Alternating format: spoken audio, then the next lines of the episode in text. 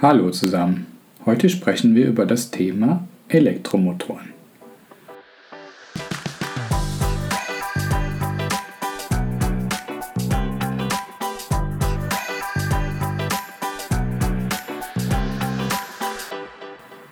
Herzlich willkommen beim Podcast Physik zum Spazierengehen.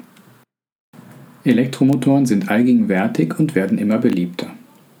Sie wandeln elektrische Leistung in mechanische Leistung um, meist in der Form von Drehbewegungen zum Antrieb von Maschinen und Fahrzeugen.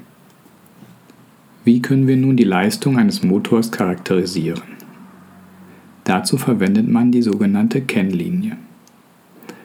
Dies ist die Abhängigkeit zwischen Drehmoment und Drehzahl.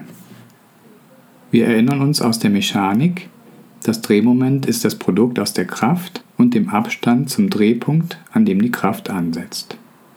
Die Drehzahl ist einfach die Anzahl der Umdrehungen pro Zeiteinheit. Sie wird normalerweise in Umdrehungen pro Minute angegeben. Dort, wo die Kennlinie einen Nullpunkt hat, ist das Drehmoment 0 und der Motor befindet sich im Leerlauf. Das heißt, es gibt keine Beschleunigung und er bewegt sich mit konstanter Winkelgeschwindigkeit. Elektromotoren können entweder mit Gleichstrom, Wechselstrom oder Drehstrom betrieben werden. Schauen wir uns zuerst einmal den Aufbau eines Gleichstrommotors an.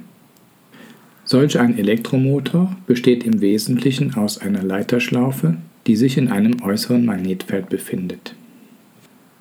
Sie ist auf einer Welle montiert, damit sie sich drehen kann. Da der Strom in den beiden Seiten der Leiterschlaufe in entgegengesetzte Richtung fließt, müssen wir ihn nach einer halben Drehung jeweils umpolen, damit sich der Motor immer in die gleiche Richtung bewegt.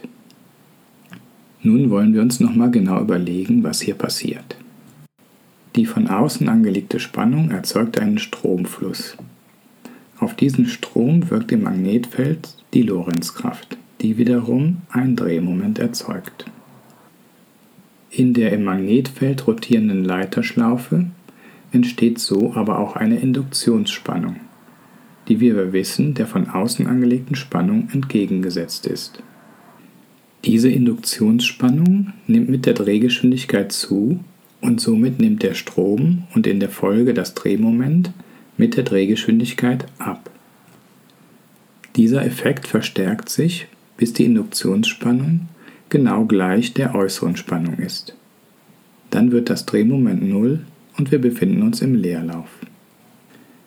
Wenn wir den Motor nun von außen bremsen, indem wir zum Beispiel eine Bohrmaschine zum Bohren ansetzen, dann entsteht durch die verringerte Drehgeschwindigkeit wieder eine Induktionsspannung und damit ein Strom, der das Drehmoment erhöht. Daher können wir mit dem Bohrer dann ein Loch bohren. Außer dieser gerade beschriebenen Elektromotorarchitektur gibt es noch eine vollkommen andere und das ist der Drehstrommotor. Dazu verwendet man drei Elektromagnete, die man in einem Winkel von jeweils 120 Grad zueinander anbringt. Wenn man diese nun mit einer Spannung betreibt, deren Phasen jeweils auch um 120 Grad zueinander verschoben sind, kann man damit ein magnetisches Feld erzeugen, das sich fortwährend dreht. Wenn sich in diesem Feld nun ein Drahtring befindet, wird dieser von dem rotierenden Magnetfeld sozusagen mitgerissen. Und damit haben wir wieder einen Motor konstruiert. Wie dies funktioniert, könnt ihr euch vielleicht jetzt selber überlegen. Das sich verändernde Magnetfeld erzeugt im Drahtring einen Strom, der wiederum ein Drehmoment erzeugt.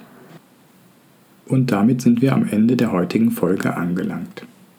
Ich hoffe, ihr wisst nun, wie Elektromotoren aufgebaut sind und wie man ihre Leistung charakterisiert. Außerdem haben wir gesehen, wie Gleichstrommotoren und Drehstrommotoren funktionieren. Und damit verabschiede ich mich. Vielen Dank fürs Zuhören und bis zum nächsten Mal.